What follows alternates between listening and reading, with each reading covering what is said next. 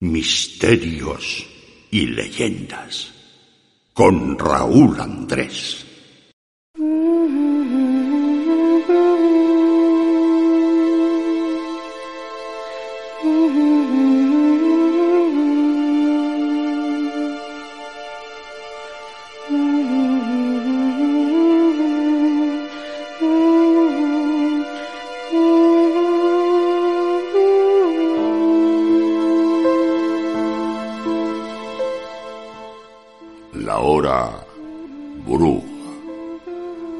La hora bruja, cuando se mecen los misterios más ocultos con las brumas de las tenebrosas sombras, donde los espíritus, demonios y otros seres salen de sus guaridas fortalecidos a cometer sus fechorías, cánticos y vestigios de tiempos ya pasados, o quizá no tanto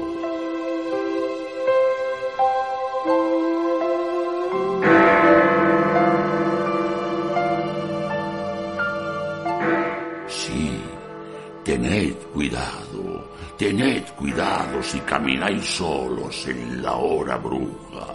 Su poder se hace más fuerte en la oscuridad de la noche.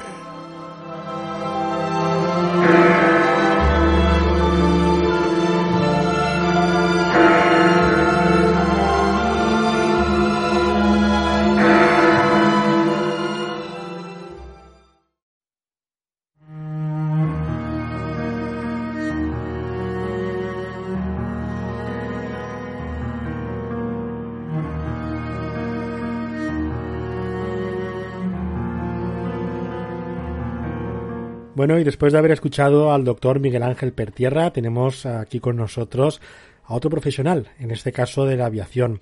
Como ya conocerán, él es Iván Campos Palacios. Y primero que nada, pues vamos a darle la bienvenida para que nos cuente también esas pequeñas dudas ¿no? que tenemos y qué es lo que se está haciendo en el tema aéreo en nuestro país. Pero primero que nada, muy buenas noches, don Iván. Muy buenas noches, Raúl. Pues nada, encantadísimo de, de volver a estar contigo, aunque sea desgraciadamente pues para hablar de, de este tema. Y, y, nada, Iván a secas. El don todavía no me lo merezco. bueno, pues Iván, encantado de que en, en Extreming, ¿no? Pues eh, hayas entrado esta noche con nosotros para abordar un tema que yo creo que está de, de plena actualidad, por desgracia, que es el tema del COVID-19, ¿no? Este coronavirus, como se conoce vulgarmente, y todos conocen perfectamente ya a estas alturas, ¿no? Eh, en el tema aéreo, que es el tema que nos concierne en estos momentos con tu intervención, eh, nos gustaría saber cuál es ese protocolo a seguir en el mundo de la aviación cuando hay, mm, como está viendo en estos momentos, una pandemia mundial. Bueno, eh, estamos viviendo una situación muy jodida, hablando en plata, en el mundo de la aviación. hay que tener en cuenta que hemos superado con creces una crisis que, llegó a esta sociedad en el 2001 cuando fueron los atentados del 11 de septiembre y vivimos eh, una época en los días ya posteriores a los atentados en los que el sector de la aviación comercial mundial eh, se vino abajo, se vino a pique, eh, desaparecieron miles y miles de empleos, miles de trabajadores se quedaron en la calle, cientos de compañías cerraron. Es cierto que muchas compañías aprovecharon para hacer limpieza, en sus plantillas. Eh, muchas de estas limpiezas, entre comillas, pues no estaban justificadas y ahora nos enfrentamos con una crisis todavía eh, muchísimo peor, muchísimo más grave. Es eh, un ataque muchísimo más duro, es un enemigo invisible, no, no lo vemos, no son terroristas, no van armados, no derriban aviones físicamente, pero sí derriban nuestra economía, que es pues el pilar fundamental en el que se sustenta casi nuestro mundo capitalista hoy en día, ¿no?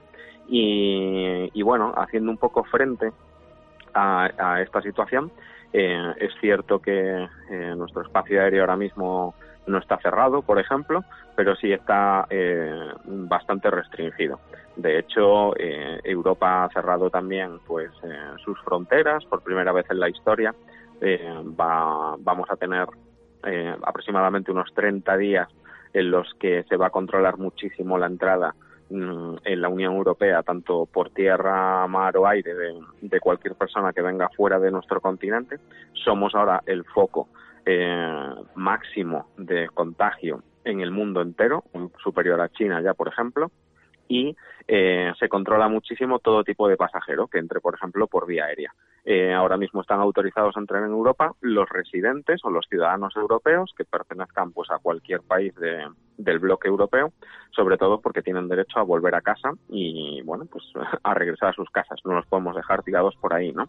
Se incluye a los españoles, que parece que ahora los españoles pues somos eh, los peores, ¿no?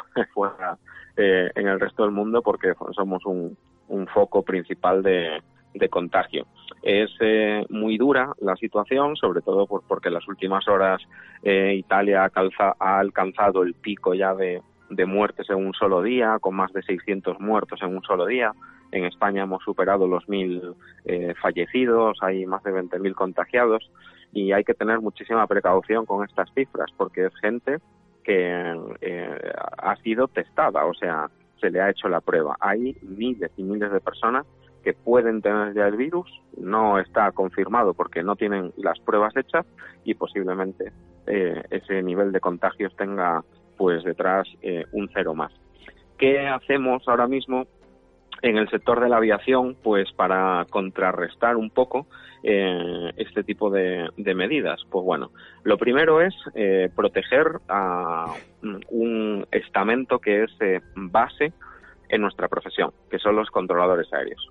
Eh, es cierto que hay que proteger a todo el mundo, eh, es cierto que estamos viviendo un panorama en este momento en el que los auxiliares de vuelo, las tripulaciones de vuelo, los pilotos de las aerolíneas que siguen volando porque siguen repatriando gente están 100% expuestos, no cuentan con material suficiente, eh, no se les permite o no pueden o no tienen eh, eh, mascarillas y guantes suministrados, porque increíblemente ayer escuchábamos que hay aerolíneas que ni siquiera se los daban porque eso daña su imagen, daña la imagen de un tripulante en cabina. O sea, es más importante que esa zafata guapa, ¿no? De las que conocemos toda la vida, pues lleve una mascarilla.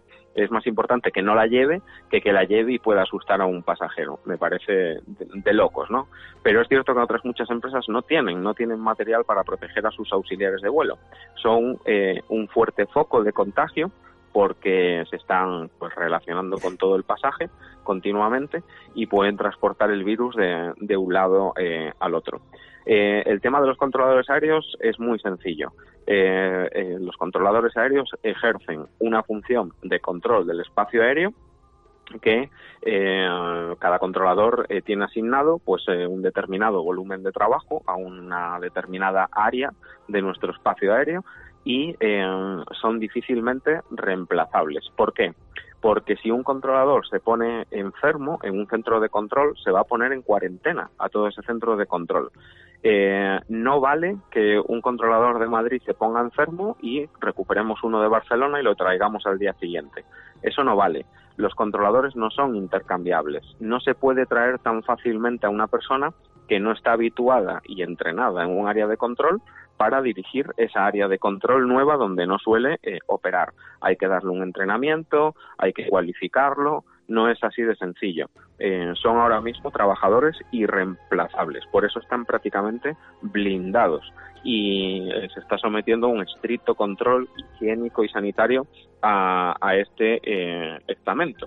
Entonces, solo habría una forma pues de, paliar esa falta de controladores en caso de que se pusieran eh, enfermos, que es o dar instrucción a los nuevos que están incorporados, con lo cual no, no, habría tampoco suficiente tiempo porque la baja es inmediata y hay que cubrirlo inmediatamente, o sencillamente se cierra esa área de control, esa dependencia que controlaba esa área, se cierra y tiene que asumir el volumen de tráfico aéreo otra área de control o sencillamente cerrar esa parte del espacio aéreo. Entonces estamos hablando de una crisis que puede eh, afectar gravemente a, pues al, tráfico aéreo. ¿no? Es cierto que tampoco hay muchísimo ahora, el 90% de las compañías están en tierra prácticamente, eh, han parado operaciones de muchas compañías aéreas españolas, Vueling, Europa, Europa Express, Iberia Express, Iberia, eh, Volotea, mm, cualquiera que me digáis prácticamente pues está con los aviones en tierra, salvo esas eh, aerolíneas que son también un poco charter, que lo que están haciendo es eh, recogiendo un poco alrededor del mundo esos ciudadanos españoles y eh, trayéndolos a España de regreso. Se dan circunstancias como que hay pues embarques que se producen, como ha pasado en Málaga, eh, que bueno pues encierran a 200 personas en un avión por algo el avión se retrasa en la salida están tres y cuatro horas encerrados sin ningún tipo de agua potable en los depósitos del avión con los baños inoperativos sin papel higiénico todos hacinados los, los auxiliares de vuelo sin mascarillas sin guantes eh, es una locura. No podemos eh, difundir el hashtag de quédate en casa, yo también me quedo en casa, eh, todo irá bien, precaución, y hacemos todas estas cosas eh, por detrás. No, no se puede consentir. no sabemos por qué en la base mía, por ejemplo, que es el aeropuerto de Málaga, por qué el aeropuerto de Málaga no está en confinamiento total, no está en cuarentena, siguen pasando miles de personas por el aeropuerto de Málaga. Es eh, denunciable. O sea que a ver si las autoridades se ponen las pilas y cierran este grifo de, mm, vuelos continuos eh, ya de una manera eh, inmediata. nosotros, por ejemplo, en mi labor, eh, mi empresa sigue operando 24 horas porque somos un avión eh, sanitario. Tenemos varias bases en España, en Canarias, en Málaga, eh, base operativa en Madrid, tenemos bases en Baleares, eh, Palma, Menorca, Ibiza. Seguimos plenamente operativos, 24 horas al día. Nuestras tripulaciones siguen de guardia. Estamos realizando evacuaciones, estamos realizando traslados sanitarios urgentes. Estamos eh, realizando eh, traslados de muestras con sustancias infecciosas, eh, pruebas del coronavirus para analizar en los laboratorios centrales de Madrid. estamos al pie del cañón. Entonces, pues es dura la labor porque es cierto que no son las condiciones mejores para para desarrollar esta profesión y sobre todo pues para volar. Eh, el estrés es, eh, es grande, el nerviosismo es grande, hay que tener muchísimo cuidado de que un piloto o un solo piloto pueda dar un positivo en una base porque habría que aislar toda la base y a todos sus integrantes y quedaría la base totalmente inoperativa. Y realizamos mm, evacuaciones aéreas médicas en sitios muy muy sensibles eh, por ejemplo, eh, nosotros unimos el archipiélago de Canarias, eh, lo unimos con la península, unimos Melilla con la península, unimos Baleares con la península. si estos sitios se quedan completamente aislados, sin aviones especializados médicos, pues el problema se, se complica muchísimo. La verdad es que se complicaría muchísimo. Sí. Se complicaría muchísimo. Sí, no, que digo que se complicaría muchísimo, ¿no? E, ese asunto si vosotros que sois los sanitarios, los que estáis intentando, bueno, pues que ese, esa urgencia de 24 horas que estáis al pie del cañón, pues hubiera un problema, mm, yo creo que sería agravado también a la situación actual en la que estamos, que pudieran tener que poner un, un lugar, un aeropuerto o, o, o, cierta o cierta gente no en cuarentena en cuanto tenéis que estar disponibles porque sois los que estáis mm, bueno pues haciendo ese puente no entre las islas españolas eh, Ceuta Melilla y, la península evidentemente. Sí, eh, date cuenta que nosotros eh, seguimos atendiendo eh, infartos, aneurismas, derrames cerebrales, algún tipo de accidente. Eh, no solo existe la enfermedad del coronavirus ni esa dolencia en este momento. Eh, la sanidad sigue su, curso normal con esta grave excepción que está colapsando los sistemas eh, sanitarios de nuestro país, que están prácticamente desbordados ya.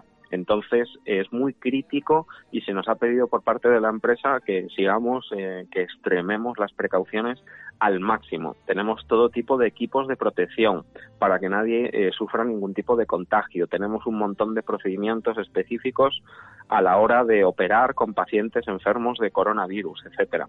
Eh, es esencial que, la, que nuestra labor y la de otras empresas también que existen en España que hacen este tipo de vuelos, eh, eh, bueno, es esencial que sigan operativos eh, al 100% eh, 24 horas. ¿no?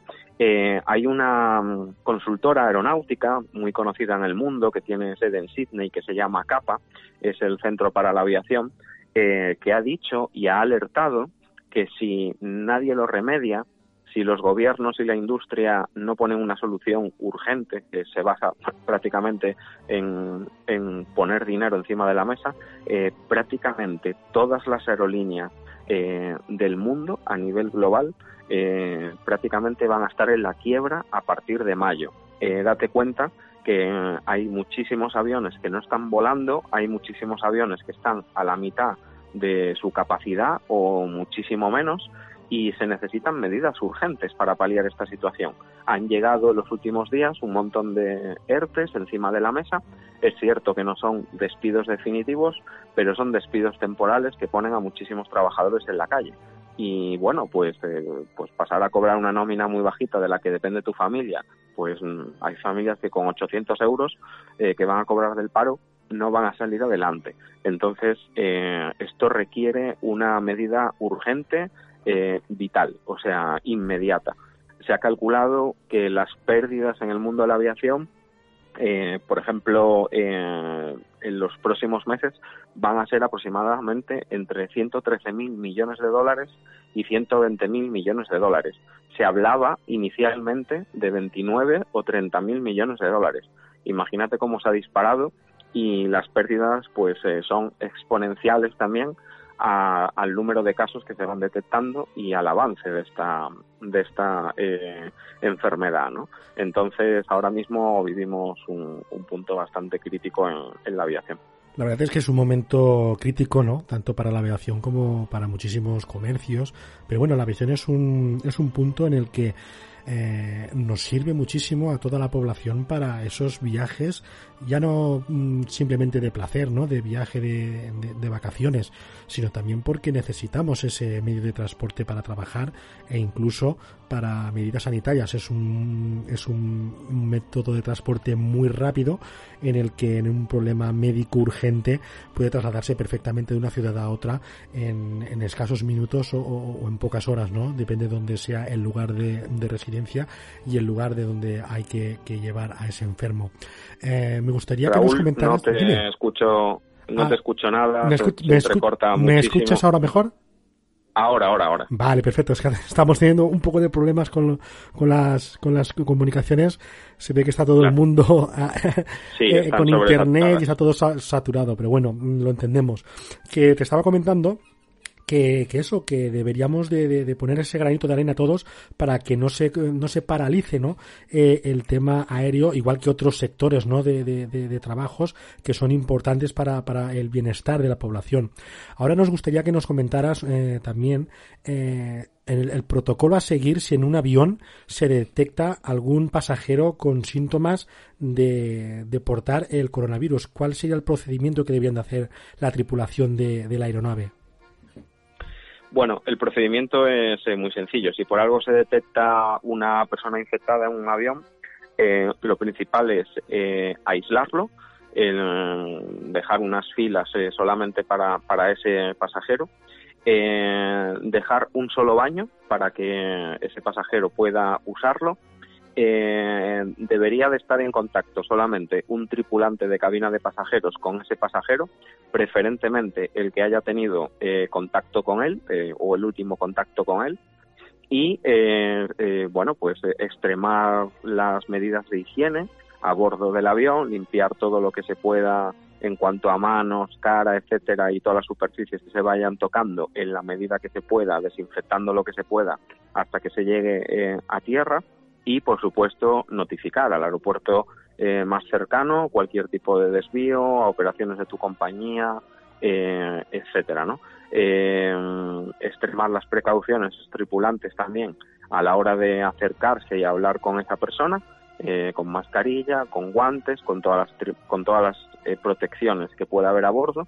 Y este es el problema. El problema es que muchos no tienen este tipo de protecciones a bordo, ¿no? Pero bueno, de todas formas, aislarlo en la medida de lo, de lo posible. Es eh, curioso porque eh, cuando ya se han restringido los, los viajes ahora en avión, las aerolíneas están usando eh, una medida que se llama la medida de las de las dos o el procedimiento de las dos filas, ¿no?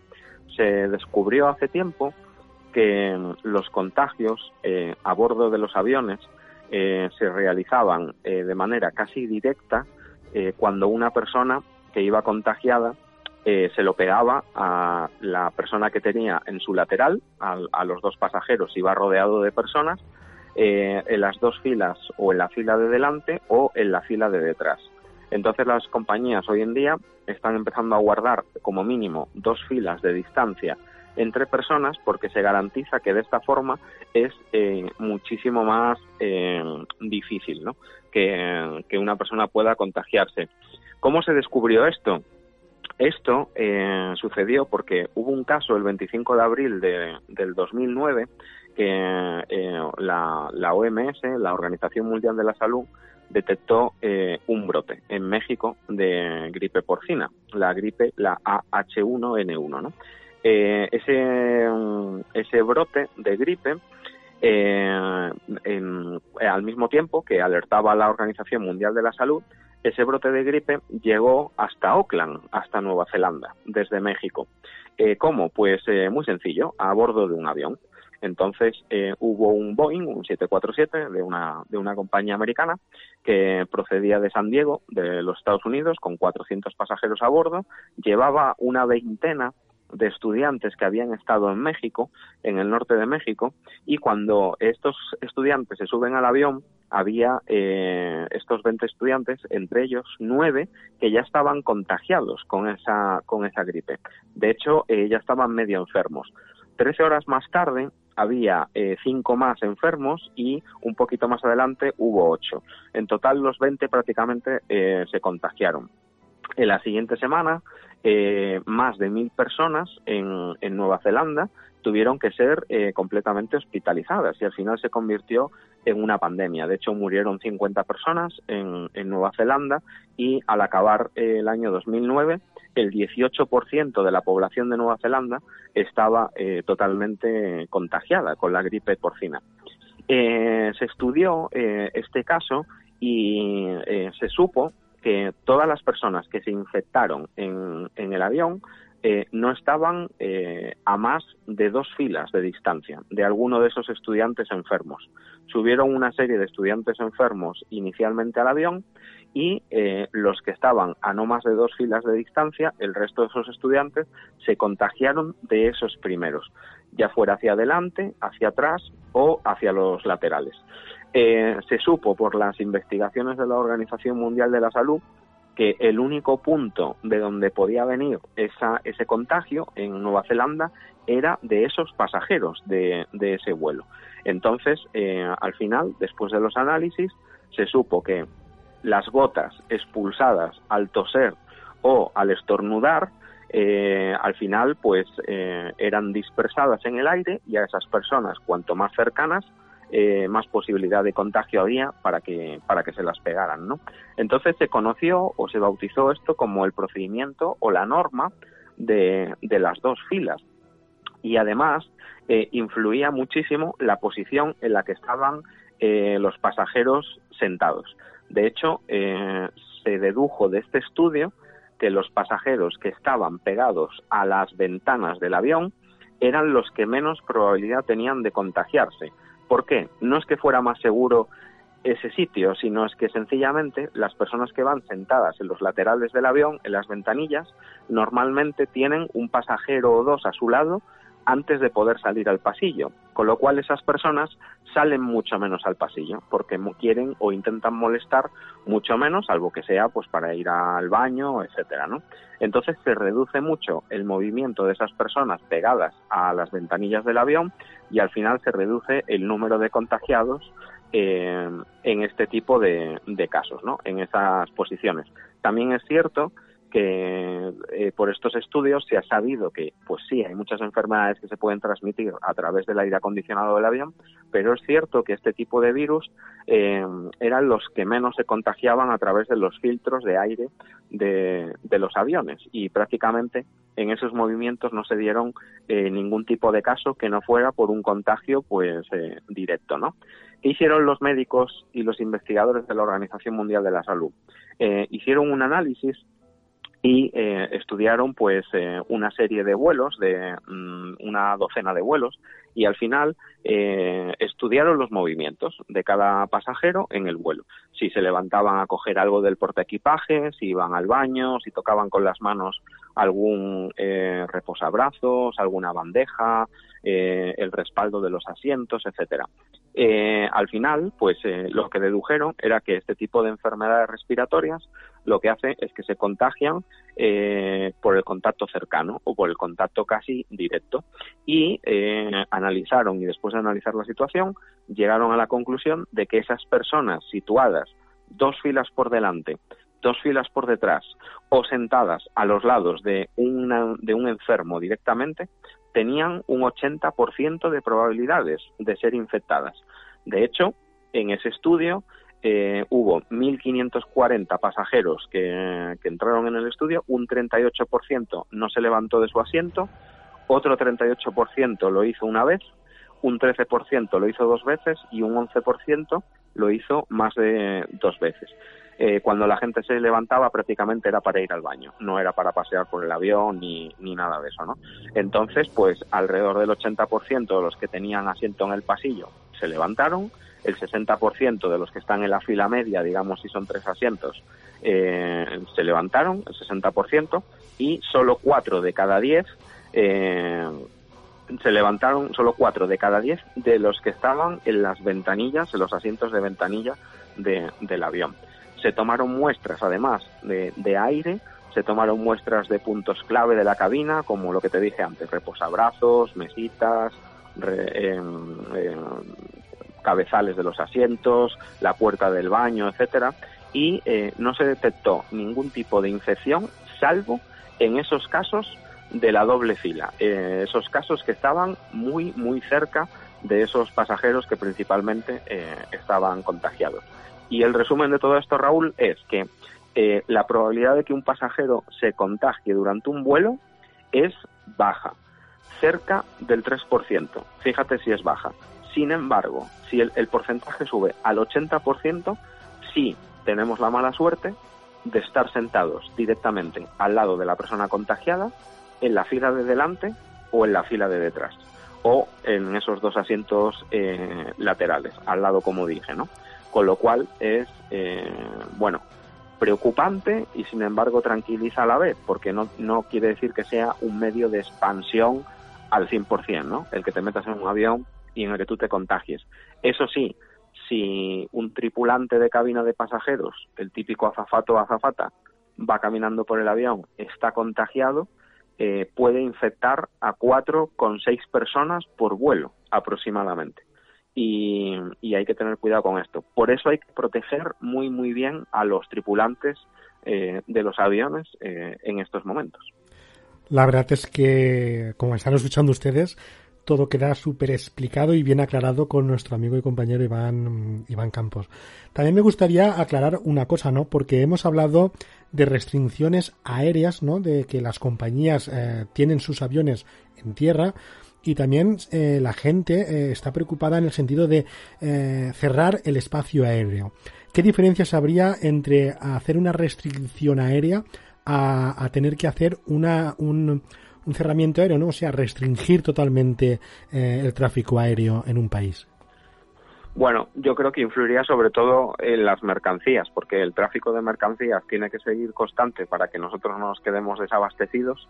Hay muchísima mercancía por vía aérea nosotros, por ejemplo, en los aeropuertos, por ejemplo, como Zaragoza, que son bases de mercancía donde llega la mercancía, eh, o otras bases como Vitoria, por ejemplo, en España, eh, hay, eh, hay que tenerlos operativos al 100% y no se puede cortar este tipo de tráfico. Sí es cierto que cuanto menos movimiento tengamos, pues garantizamos mucho más esa estanqueidad eh, a la hora de que no se transmita el virus y, por ejemplo, mantenerlo eh, a raya. ¿no? Sí es cierto que, salvo que sean vuelos totalmente esenciales y una vez que la gente deje de viajar y deje de repatriarse y volver a casa, yo creo que sí sería necesario cortar absolutamente el flujo de, aviones comerciales y de vuelos y de pasajeros, salvo vuelos indispensables, como pueden ser pues vuelos ambulancia, como los que hacemos nosotros, eh, vuelos de Estado, como puede ser eh, para la defensa, para llevar medios, etcétera, vuelos de la policía, guardia civil, eh, medios de emergencia, en resumen, ¿no? Y yo creo que esa es un poco la, diferencia. Creo que es difícil eh, tomar esa decisión, pero creo que es bastante necesaria. ¿Crees que sería necesario, por, por lo menos, cortar todo tráfico aéreo comercial? Creo que sí sería necesario, lo repito, y lo indispensable. Eh, hay, he detectado incluso, pues ahora mismo que estoy hablando contigo hace minutos, como hay compañías ejecutivas que eh, están cambiando hasta sus logos, poniendo ahora una cruz roja, ¿no? Para seguir volando. Eh, no, se puede hacer ningún tipo de vuelo comercial ni privado que sea transportar personas de un punto a otro que no sea por el sencillo eh, motivo de la repatriación. Y hay una serie de servicios mínimos que han puesto las compañías aéreas para intentar mover eh, el mínimo de gente posible, sobre todo en zonas como Canarias, Baleares, etcétera, porque no podemos dejar completamente aisladas las islas. Es cierto que hay que tener el máximo control, pero al 100% no se puede eh, cerrar, ¿no? Eh, esas puertas. Pero eh, no se debe de hacer ni de permitir esto. No se puede eh, seguir volando a la torera. Es, transportar el virus de un lado al otro. Y es cierto que habrá territorios, entre comillas, un poco vírgenes, que todavía pues tengan muy pocos casos o casi ninguno, y es tan sencillo como llevar el virus de un sitio a otro. Al final lo vamos a esparcir de mala manera y todo lo que no sea esencial no se debe de realizar. Pero bueno, te lo demuestra que el noventa y pico por ciento de las compañías en este país han cesado vuelos.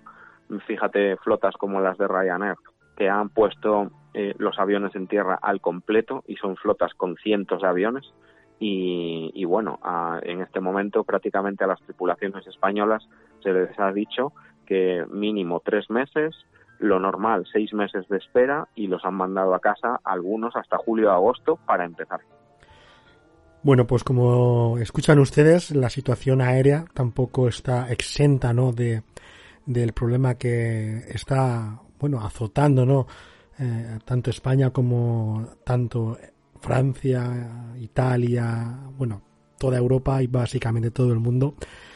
Pero que yo creo que debemos de seguir en la lucha eh, amigo Iván, y creo que debemos todos eh, fomentar ¿no? esa, esa, esa preocupación, dejarla un poco de lado, eh, estar expectantes, ¿no? como decía nuestro compañero Miguel Ángel Pertierra, ¿no? estar expectantes a ver qué es lo que está sucediendo, a ver qué es lo que está pasando, a ver si remite, a ver cuándo se va viendo ya esa luz ¿no? al final del túnel y entre todos, bueno, pues eh, movernos, como bien decías tú, y volar lo menos posible para no propagar más eh, el, problema que tenemos con este COVID-19 y que, bueno, que las autoridades pronto empiecen a poner ya esas esas pesquisas para que todo sea eh, favorable, favorable para la, para la población y que tengamos, bueno, pues muy pronto esa cura y que vaya remitiendo ya eh, el virus y podamos hacer vida normal, aunque tardemos, bueno, pues yo calculo que nos han dicho unos 15 días, pero por lo menos el mesecito yo creo que no nos lo va a quitar nadie, ¿verdad? Seguro que no. Bueno, pues querido Iván, muchísimas gracias por haber intervenido esta noche, habernos aclarado cómo está el mundo aéreo en esta, en esta pandemia del COVID-19 que está afectando a todo el mundo y te agradezco enormemente que hayas querido eh, en streaming no entrar en el programa de esta madrugada, en este especial del coronavirus.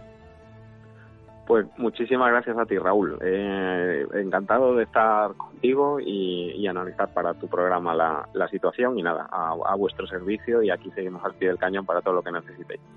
Pues buena guardia, amigo, y buen servicio. Muchas gracias. Y un fuerte abrazo. Muchas gracias, Raúl. Un fuerte abrazo.